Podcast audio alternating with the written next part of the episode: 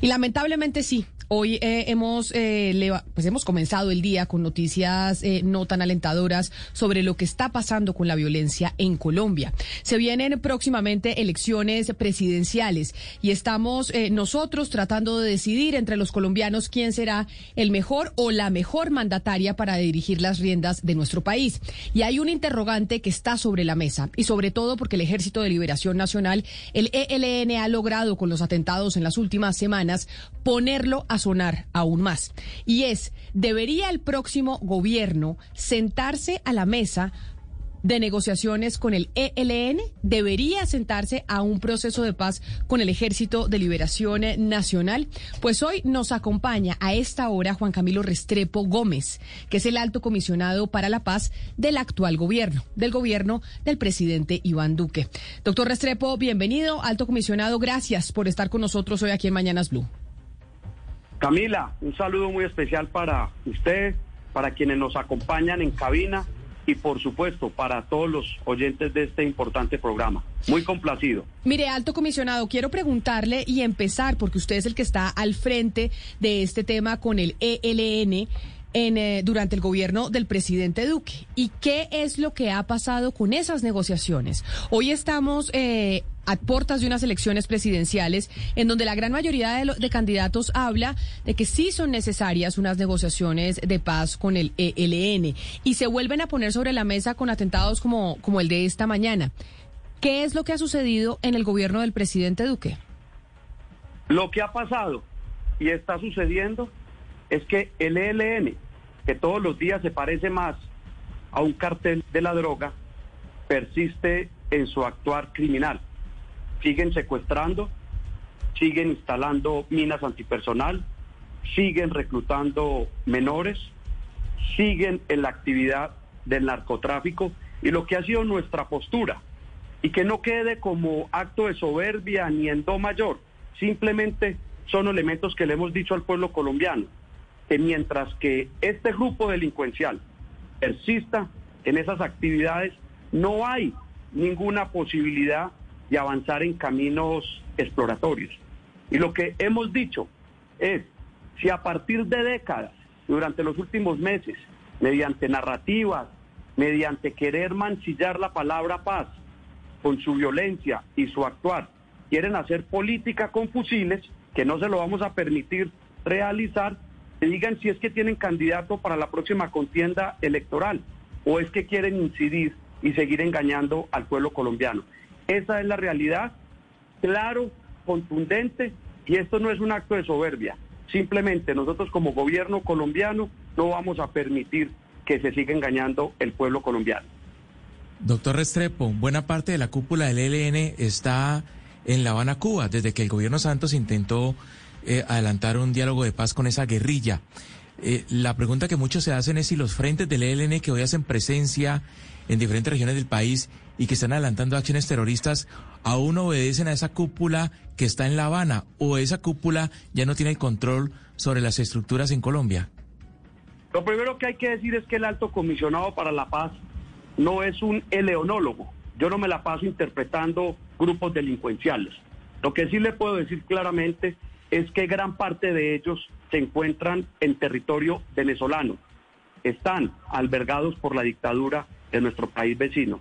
Hay una delegación que se encuentra en Cuba y lo hemos dicho que está vigente las circulares rojas y azules para que estas extradiciones se cumplan cuanto antes y lo hemos reiterado a la opinión pública.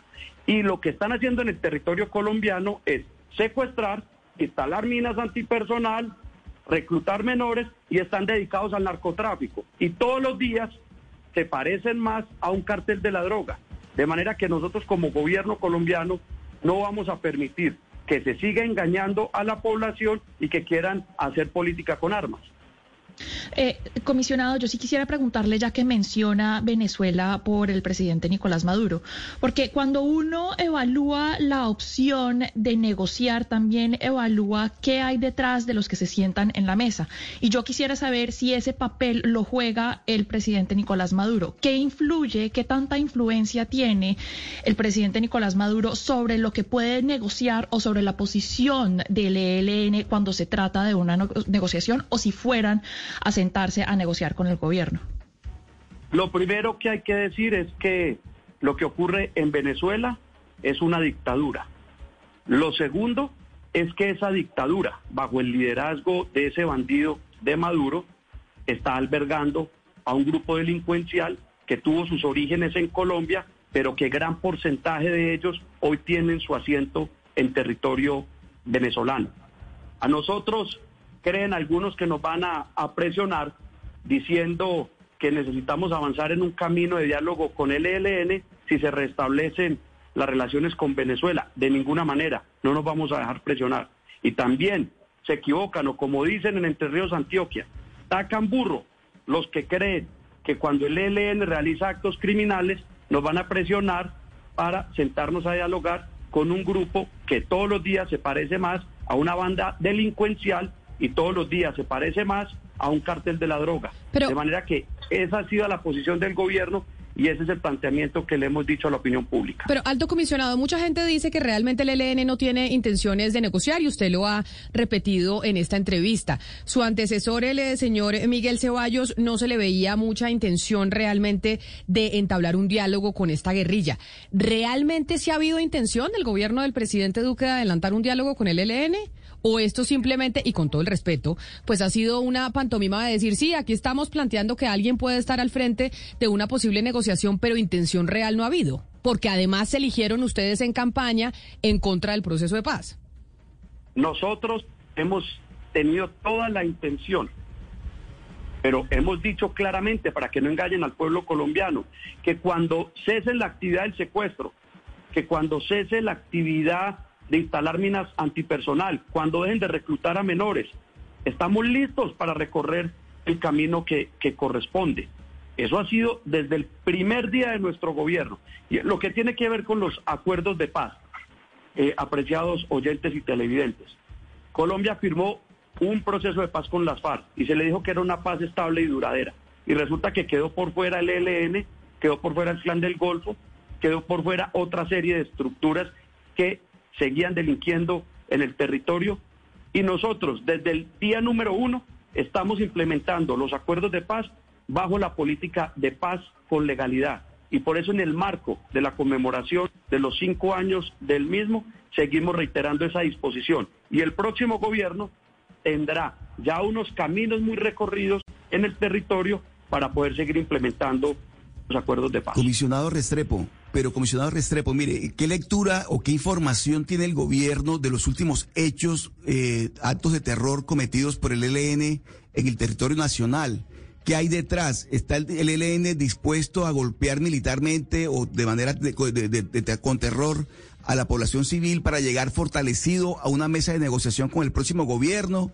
¿Qué es lo que hay detrás de estas acciones cometidas por el ELN en las últimas horas, alto comisionado Restrepo? persisten en su actividad criminal y yo creo que se equivocan si creen que con las armas van a tener incidencia en la política. A eso es lo que ellos están dedicados y no se los vamos a, permitir.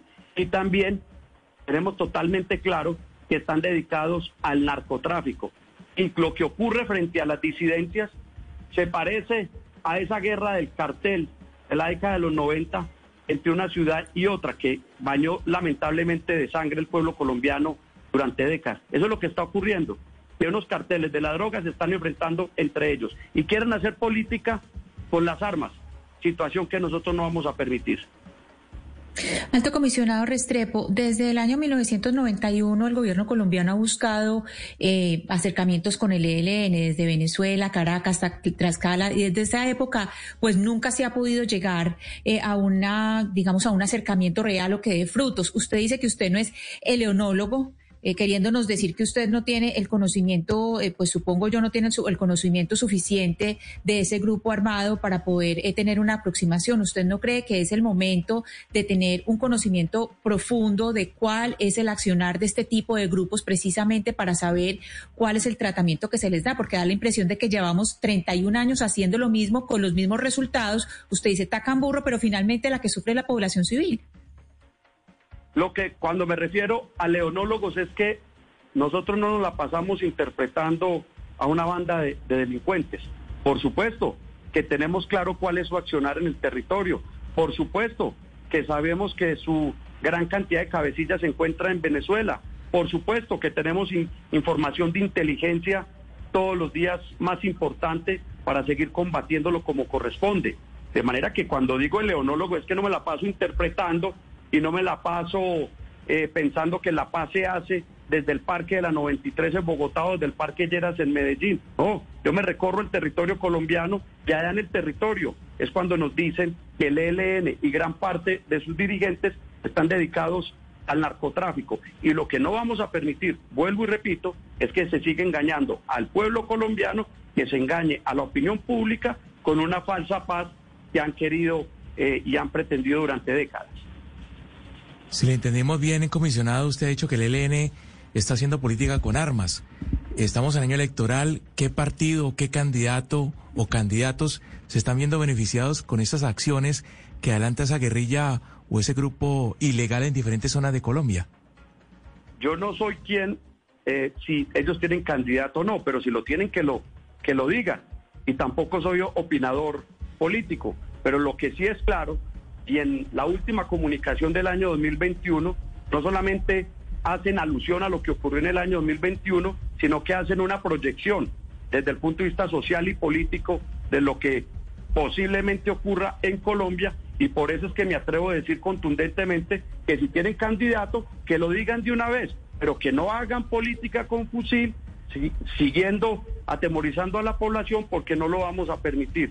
Y por eso aprovecho esta oportunidad para rodear a la fuerza pública, para rodear a las instituciones colombianas, para decirles que el pueblo colombiano los respalda, que tienen que seguir defendiendo la vida, la honra y los bienes de todos los colombianos y que bajo ninguna circunstancia vamos a dejar que bajo el pretexto de la paz se desinstitucionalice Colombia. Pero, comisionado, eh, yo le insisto en la pregunta que hacía mi compañero Gomario sobre el ELN haciendo política con armas. Usted dice que no es opinador de política ni mucho menos, pero quiero que me recuerde, porque yo no me acuerdo de ese texto, entonces usted tal vez nos pueda ayudar para que nosotros aquí hagamos la interpretación. Usted dice, el ELN envió una comunicación, un texto de lo que sería Colombia en el futuro, y ahí se evidencia claramente quién es su candidato. ¿Qué dijeron en esa comunicación? Que yo no la tengo tan presente y usted no la menciona. Pueden leer e interpretar comunicación del mes de diciembre a la opinión pública que escribió ese grupo de delincuentes, ese cartel de la droga. Lo pueden leer y ustedes como opinadores y como intérpretes de la opinión pública lo pueden compartir a la misma. Señor comisionado, a pesar de que usted eh, ha sido muy claro eh, en cuáles son las condiciones para, pues, cuáles serían las condiciones para un diálogo con el ELN, usted ha dicho que siempre está la, o eso es lo que he entendido, que siempre está la puerta abierta para la desmovilización individual eh, de, de combatientes. Cuéntenos en lo que va el gobierno Duque, cuántos combatientes del ELN se han desmovilizado y más o menos cuáles serían las coordenadas en, qué lugares lo han hecho. Muy buena pregunta. Frente a la ruta de la legalidad, es el sometimiento, la desmovilización, en lo que llevamos de nuestro gobierno, no solamente el ELN, sino también disidencias, clan del Golfo, llevamos 1.678. En el año 2021, más de 652 integrantes de estos grupos armados organizados tomaron la decisión de manera individual de hacer parte de la ruta de la legalidad, donde se pasa de la ilegalidad a la legalidad, donde en coordinación con la Fiscalía General de la Nación, estas personas retornan a sus comunidades, a sus familias, a sus entornos. Los estamos esperando. Esa es una opción que tienen quienes hacen parte de los grupos armados organizados. Tienen una segunda opción y es que sean neutralizados, como fue neutralizado eh, alias Uriel, alias Fabián, pero también tienen otra opción, que sean capturados, como se capturó entre otros a ese bandido Toniel. De manera que las puertas están abiertas para que mediante la ruta de la legalidad los integrantes de los grupos armados organizados de manera individual los lleguen y los estamos esperando. Señor comisionado, esas cifras que usted nos da, eh, ¿tiene más o menos las coordenadas geográficas eh, de los lugares donde han sido, eh, digamos, la mayor parte de esas entregas? Que uno pudiera decir que hay, que, que, digamos que se sienten más amenazados y por eso se han entregado, o cómo se interpreta eso. Suroccidente de Colombia, especialmente el departamento del Cauca, también un número importante en el Chocó, también el norte de Santander, especialmente en la zona de, del Catatumbo, y seguimos trabajando para que esa ruta de la legalidad se consolide y muchos de estos seres humanos que hacen parte de los grupos armados organizados puedan retornar a sus familias y a sus entornos. Por eso no nos cansamos en insistir que los estamos esperando. Y yo no me canso en insistirle, comisionado Restrepo, sobre si realmente ha habido una intención legítima o no de parte del gobierno del presidente Duque de hacer una negociación con el ELN. Y se lo pregunto porque usted los califica como un cartel de la droga, que realmente dice eso es lo que son. Entonces, ¿por qué nombrar a un funcionario como usted con el título de alto comisionado de paz para lograr un acercamiento con un cartel de la droga? Eso no se ha hecho con el cartel de Medellín, con el cartel de Cali, con el clan del Golfo. Eso no se hace con los carteles de la droga. Eso se hace con los grupos alzados en armas.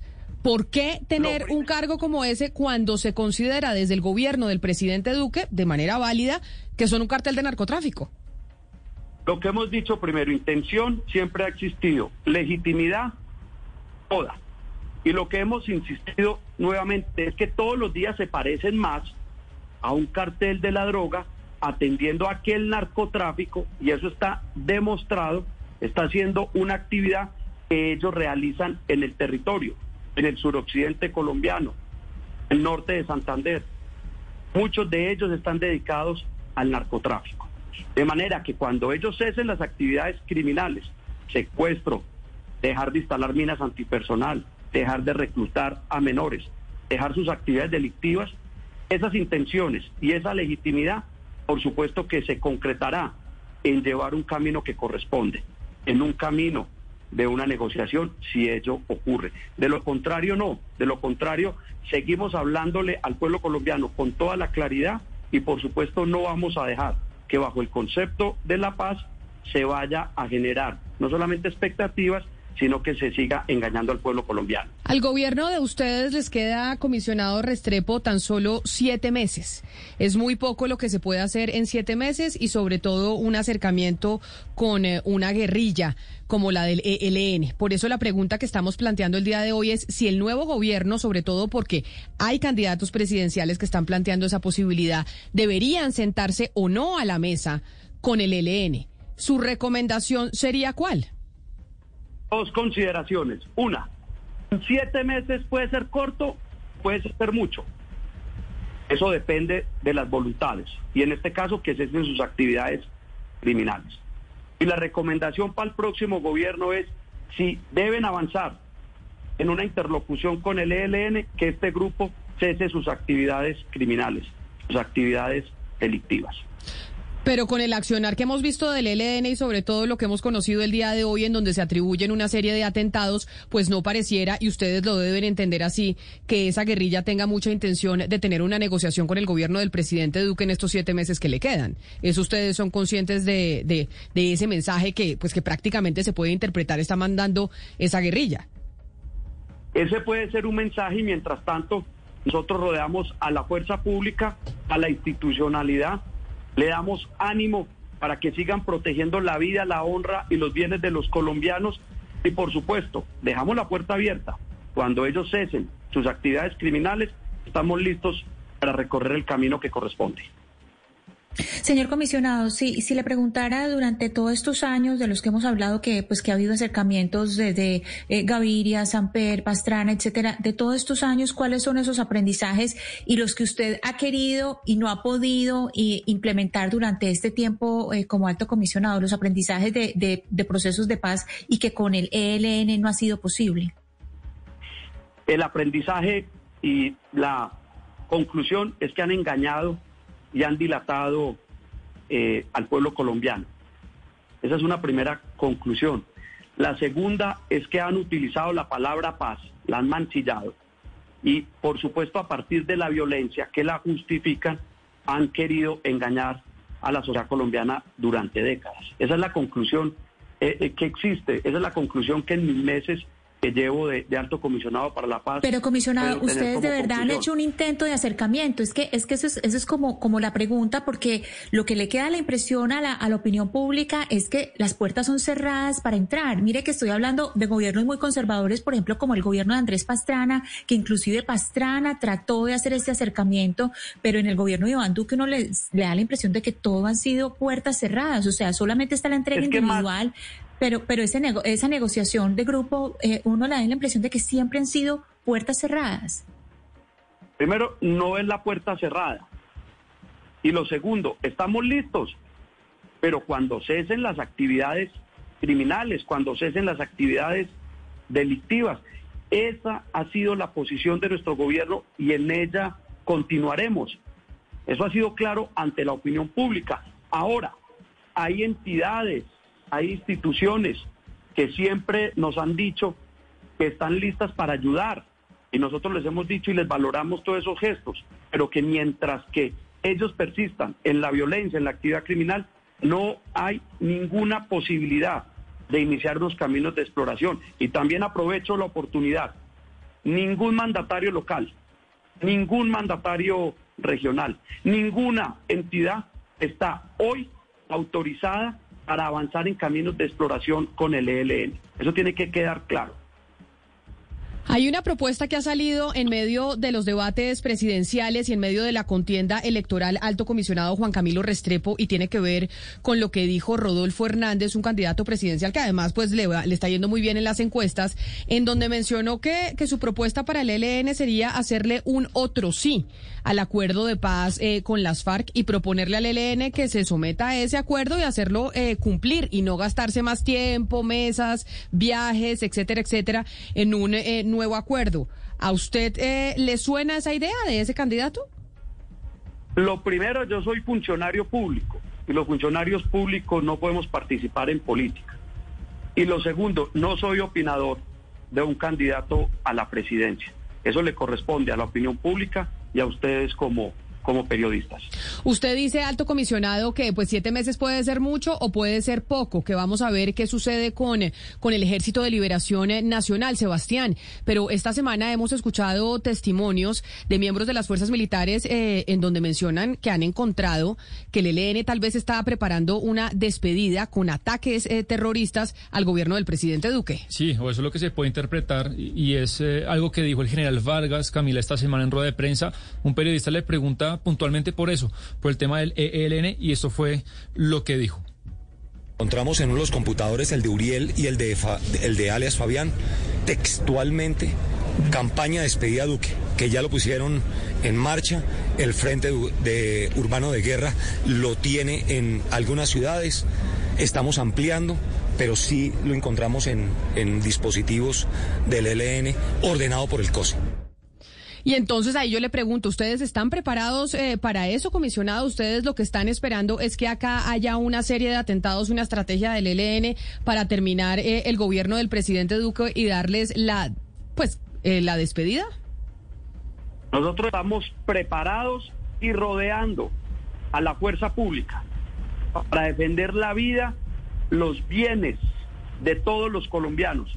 Y por eso los más de 400 mil hombres y mujeres que hacen parte de nuestra fuerza pública son fundamentales, porque hablar de paz es hablar de la fortaleza institucional de nuestra democracia. Hablar de seguridad es hablar también de paz. Por eso nosotros todos los días trabajamos, rodeamos a la fuerza pública y tienen como gobierno nacional todo nuestro respaldo y todo nuestro acompañamiento. Vamos a defender y vamos a proteger la vida de todos los colombianos. Tengo una última pregunta para usted, alto comisionado, agradeciéndole su tiempo y haber estado conectado con nosotros hoy aquí en eh, Mañanas Blue y en Caracol Ahora. Y es, eh, usted también en este momento está siendo designado o es el encargado como consejero de seguridad en eh, la zona de Arauca, en donde hay influencia del ELN importante, en donde hemos visto pues una ola de violencia que no presenciábamos hace mucho en el país. Y nosotros nosotros acá en Blue Radio conocimos que inteligencia militar está intentando confirmar si fue abatido o no en Venezuela, alias Antonio Medina, que es este temible cabecilla del Frente 28 de las disidencias de las FARC, que es uno de los que está pues librando una guerra con el ELN en Arauca. Lo que nos informan es que alias Antonio Medina habría sido emboscado por frentes de la guerrilla del ELN que hacen presencia en esa frontera con Venezuela. ¿Usted tiene ya confirmación de si esa información eh, es real? Tengo que, ser claro, son las, falta un cuarto para, para la una de la tarde, estamos eh, realizando con las agencias de inteligencia toda la investigación que corresponde, pero no tengo la información para confirmarla a la opinión pública a esta hora. Pues alto comisionado para la paz del gobierno del presidente Iván Duque, doctor Juan Camilo Restrepo Gómez, le agradezco enormemente su tiempo y haber aceptado esta invitación, sobre todo en un día como hoy. Feliz tarde para usted y muchas gracias. Buena tarde, por el contrario, la gratitud mía es con ustedes, con los oyentes y, y de verdad que puertas abiertas para los medios de comunicación y valoramos mucho la actividad que ustedes realizan. Muy buenas tardes. Son las 12 del día 42 minutos y precisamente después de haber escuchado al comisionado de paz del gobierno del presidente Iván Duque, pues queremos seguir respondiendo a, ese interrogante de si el próximo gobierno debería sentarse a la mesa con el Ejército de Liberación Nacional, porque pues yo por lo menos de lo que escuché del, del alto comisionado, pues parece muy difícil que eso vaya a suceder en siete meses en el gobierno del presidente Duque. Luis Eduardo Celis es asesor en temas de conflicto para la Fundación Paz y Reconciliación y está también conectado con nosotros a esta hora. Profesor Celis, bienvenido, gracias por acompañarnos en Mañanas Blue. Eh, Camila, muchas gracias por la invitación y a todo el equipo de Blue Radio. Después de haber escuchado las palabras del alto comisionado para la paz del gobierno del presidente Duque, encargado de este tema del ELN, conociendo la situación de un gobierno que ya está a puertas de acabarse y escuchando las propuestas de los candidatos, ¿usted cree que el próximo presidente o la próxima presidenta debe entablar una mesa de negociación con el ELN, sí o no. ¿Hay voluntad realmente de parte del Ejército de Liberación Nacional de hacer una negociación con, eh, con el Estado colombiano? Eh, bueno, pues yo, yo creo que los gobiernos eh, tienen la responsabilidad de solucionar problemas. y en este caso, pues tenemos un problema de una violencia organizada que este año ya cumple 58 años. Entonces, eh, eh, yo creo que la, evidencia de, seis décadas es que el Estado colombiano no puede derrotar al ELN, eh, no lo puede controlar, no lo puede volver irrelevante. te algunos datos. Mira, hoy, hoy el ELN hace presencia permanente en 170 municipios. No quiere decir eso que esté en todos los municipios, controle todos los municipios, pero de alguna forma hace presencia en, la territorialidad que te acabo de mencionar. Eh, el sabotaje a la industria petrolera nos cuesta 50 mil eh, millones al año en promedio. O sea que en los últimos 10 años o en los últimos 20 años eh, las finanzas públicas han perdido un billón de, un billón de pesos. son miles las comunidades a nivel veredal que, que tienen que soportar la persistencia de este conflicto. Y te doy el último dato. Eh, en promedio el ELN eh, asesina en medio de la confrontación o hiere a 50 miembros de la fuerza pública y de policías. O sea que en estos últimos cuatro años, 200 miembros del ejército y la policía eh, han sido asesinados o han quedado heridos en medio de esta confrontación. Entonces, todos esos datos para decir que, que este es un problema que hay que resolver. y este gobierno va a terminar sin resolverlo, como ha pasado con los últimos 12 eh, gobiernos desde que existe el ELN. Entonces, a tu pregunta si hay que ir a, una mesa de diálogos y negociaciones, mi respuesta es sí. La pregunta es cómo.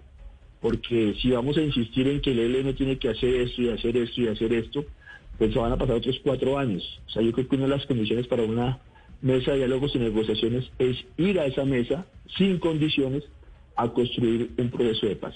Pero entonces déjeme saludar también al exministro Juan Camilo Restrepo Salazar, que hizo parte del grupo negociador también en el gobierno de Juan Manuel Santos con el ELN. Exministro Restrepo, mil gracias a usted también por acompañarnos el día de hoy. Y quisiera preguntarle con su experiencia, y ahí sí yo creo que usted cabría dentro de la, de la definición de Juan Camilo Restrepo Gómez de leonólogo, y es vemos que el ELN podría llegar a tener una disposición real de una negociación de paz con un próximo gobierno y con el Estado colombiano? Porque nos dice el profesor Celis que sí, que deberíamos sentarnos a la mesa y hay que mirar cuáles son las condiciones. Pero ¿usted cree que realmente esa guerrilla tiene la intención eh, de negociar? Bienvenido y gracias por acompañarnos. Eh, buenas tardes.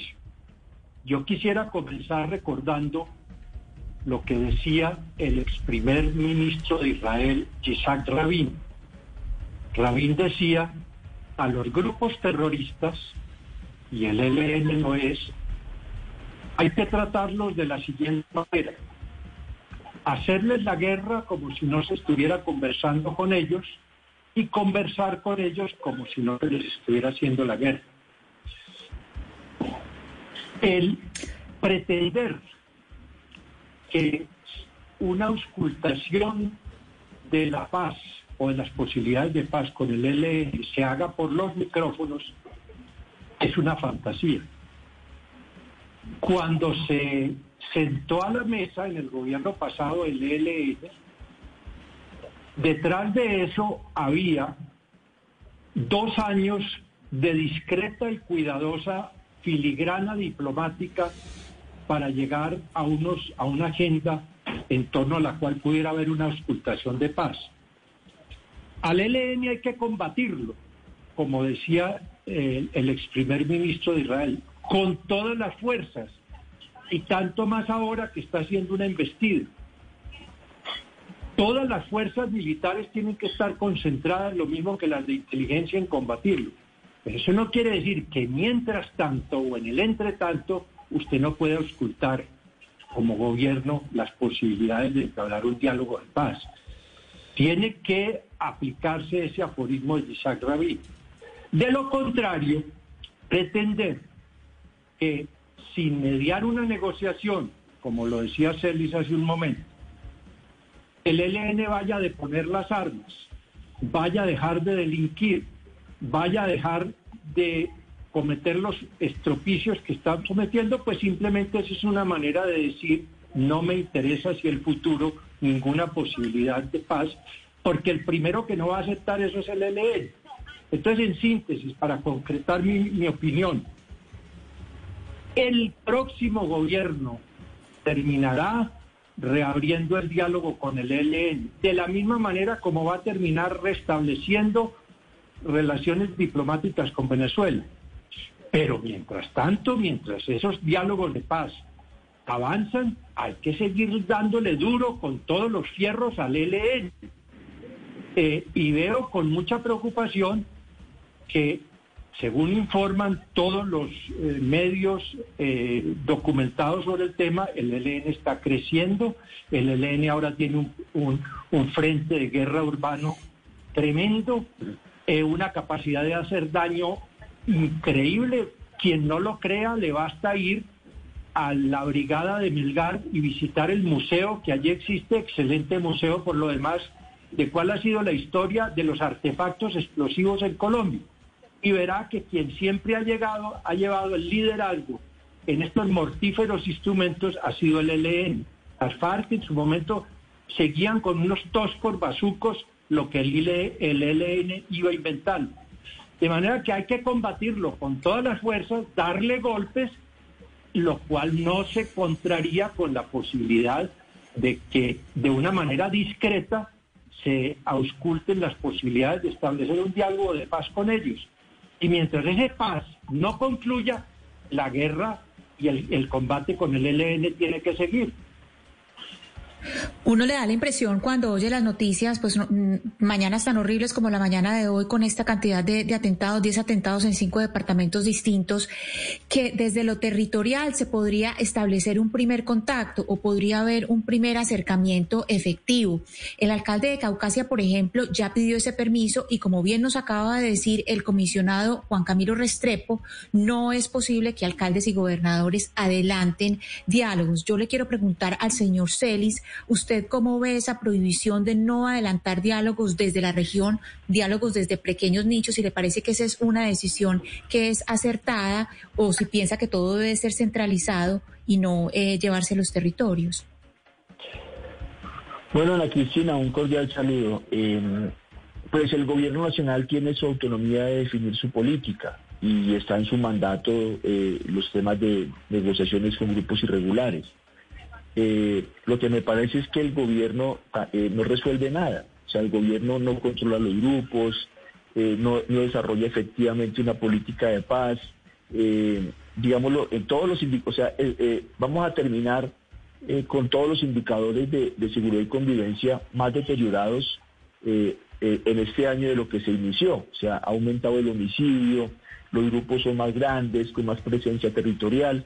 O sea, esa ilusión de paz que tuvimos en 2016, pues ha ido desvaneciendo en un nuevo ciclo de, confrontación violenta. Entonces, eh, lo que hay que insistir es que se requiere un gobierno que resuelva los temas, que resuelva el desafío de construcción de paz. Y eso, volviendo al tema del ELN, eh, eh, parte de reconocer que hay una agenda construida, o sea, la agenda con la cual el, el ministro Juan Camilo Restrepo lideró esa negociación es una agenda importante. Yo creo que hay que restablecer la relación diplomática con Venezuela para, para, para pensar en nuestros temas compartidos. Hay que, eh, hay que reconocer el protocolo de ruptura que, este gobierno ha desconocido eh, con, un gobierno y un pueblo que nos ha ayudado tanto como es Cuba. Entonces, hay que hacer, hay que hacer cosas muy diferentes a las que ha hecho este gobierno para poder avanzar. Doctor Juan Camilo Restrepo, yo quisiera preguntarle a usted, que con su experiencia, eh, habiendo que fue parte del grupo negociador con el ELN por un tema de pronto de falta de inteligencia, para cualquier negociador probablemente lo más importante es llegar preparado con mucha información a la mesa de negociación. Pero desde el punto de vista de los periodistas y tal vez de la ciudadanía, vemos que de pronto el gobierno se eh, enfrenta ahí a una desventaja. ¿Por qué? Porque mientras que, por ejemplo, con las FARC veíamos que teníamos muy claro quiénes eran los cabecillas, dónde estaban, etcétera, etcétera. Con el ELN no nos queda tan claro. No sabemos si, por ejemplo, alias Pablito si murió, no murió, lo reportaron muerto en ciertos lados, después el ELN desmiente. Nos falta mucha información. ¿Usted nos puede hablar desde su experiencia si ese es el caso, si el gobierno carece de inteligencia y, y cómo eso ha impedido una buena negociación con este grupo guerrillero?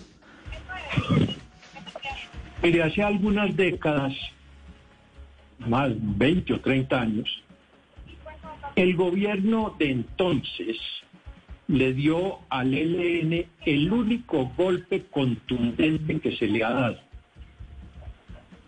¿Que fue cuál? Fue cuando en Anoría, Antioquia, neutralizaron, como se dice ahora, no es otra cosa que matar 80-90% de la gente que tenía el ELN en ese momento. Un episodio como ese de Anorí no se podría dar ahora. No veo las condiciones, no solo de falta de inteligencia e información, sino el crecimiento, el crecimiento numérico del ELN, que nos dicen que ahora tiene cuatro o cinco mil personas, la mitad en el terreno y la mitad en los frentes urbanos, eh, además de que está financiado por mil caminos ilícitos, eh, es muy improbable. Entonces, la gran pregunta es, claro, se le están dando algunos golpes aquí y allá, a un cabecilla acá en el Chocó o el otro allá más adelante, pero hacer una, realmente reducir como se redujo en ese momento casi a la extinción al LN en el golpe de Anorí, lo ve uno muy improbable. Entonces, o bien vamos a seguir décadas y el L va a seguir reduciendo su actuación y perdiendo la visión de la historia y del momento de entrar en un proceso de paz, o bien se le sigue combatiendo con todos los fierros, como dice, dije, y en el entretanto se ausculta la posibilidad de avanzar en un proceso de paz. Nuestra experiencia en, los diálogos que hubo en el Ecuador, que fueron muy interesantes, del 2017 al 2018, muestra que con paciencia y al mismo tiempo que estábamos hablando de paz en el Ecuador, se le estaba combatiendo al ELN en toda la geografía nacional por las fuerzas militares, pero allá en el Ecuador logramos que el ELN firmara algo que nunca en 50 años había firmado con el Estado colombiano, que fue un cese, aunque transitorio y efímero en el tiempo, de 101 días, tiene la, virtud de ser el único compromiso que ha, adquirido el ELN y que muestra que sí se puede avanzar hacia una desmovilización y a un acuerdo político. Eh, eh, los verificadores de ese acuerdo, que fueron las Naciones Unidas y la Iglesia Católica, dieron el testimonio de que se había cumplido, bien cumplido los compromisos que entonces se adquirieron. Lo cito como experiencia de que eh, si hay paciencia y si hay discreción, porque esto no se puede hacer pues a los ocho vientos, eh, sí se puede intentar al menos avanzar con el ELN y al mismo tiempo seguirlo combatiendo. Pero ahí esa, eso que usted acaba de decir me lleva y además ya se nos acaba el tiempo hacerle la misma pregunta a los dos y les pido una respuesta muy corta.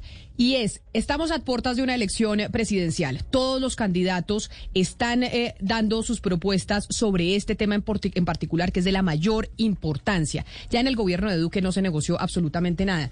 A usted, profesor Celis, ¿cuál le parece el candidato que tiene la mejor propuesta en este punto de negociación con el ELN? Eh, María Camila, yo creo que ese es un, es un tema que ojalá los candidatos lo sigan pensando, pero el candidato que diga que el ELN tiene que dejar de secuestrar y poner minas y tal, entró por mal camino y no va a solucionar el problema. Los candidatos que digan que están dispuestos a buscar una negociación seria, concreta, con participación de la sociedad, eh, van a poder avanzar. Entonces yo creo que eh, los candidatos, y bueno, y, otra consideración es los candidatos que quieran resolver esto, porque yo creo que también aquí hay un espectro político que le, que le, que le conviene este desorden, esta violencia y esta, esta dinámica, que, que no quiere avanzar en la construcción de paz. Pues, Les agradezco yo mucho el tiempo y, y, un gusto estar con ustedes. A usted muchas gracias, Luis Eduardo Celis, quien es asesor en temas de conflicto para la Fundación Paz y Reconciliación. Y esa misma pregunta para, para usted, doctor Restrepo, antes de irnos. ¿Quién cree usted que es el, candidato que plantea la, mejor estrategia para poder enfrentar este problema que tiene el país, que es la situación con el ELN? Yo no conozco los pormenores que las campañas tengan preparadas o estudiadas, pero sí constato que prácticamente los tres candidatos que hoy participaron, entre otras cosas, en un foro principales y los, los otros anteriores, todos de una manera u otra dicen que, quieren restablecer un diálogo con el ELN, así como dicen que, están también dispuestos a, estudiar el restablecimiento de las relaciones con Venezuela, temas que están muy relacionados. Porque es que en lo de Venezuela, por ejemplo, está partiendo en este momento de una visión equivocada de las cosas.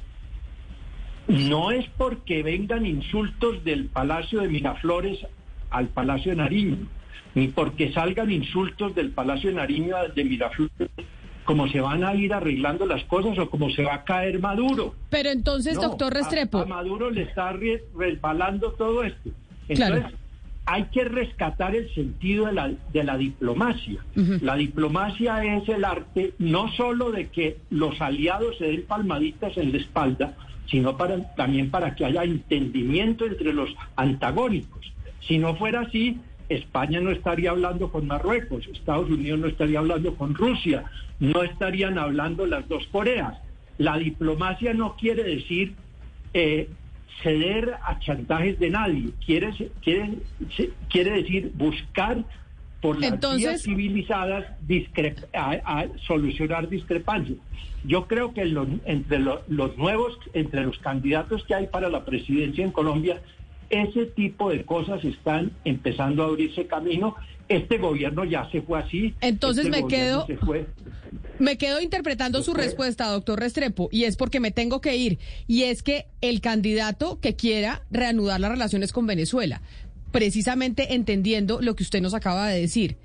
¿Cómo pues obviamente el doctor Luis Eduardo Celis no lo dijo eh, quién sería el mejor candidato, pero sí nos dijo quién no el que hable de que se tiene que negociar con eh, cese de hostilidades. Yo también le quiero dar eh, las gracias a usted, exministro, por habernos atendido hoy aquí en Mañanas Blue. Como siempre, fue un placer haber hablado con usted. Y antes de irnos, les dejo los resultados de lo que dicen los oyentes, lo que dice un sondeo que hicimos a través de Twitter. ¿Debe el próximo gobierno sentarse a la mesa con el ELN y adelantar un diálogo de paz? De con más de mil votos, el 79.3% dice que sí y el 20% dice que no.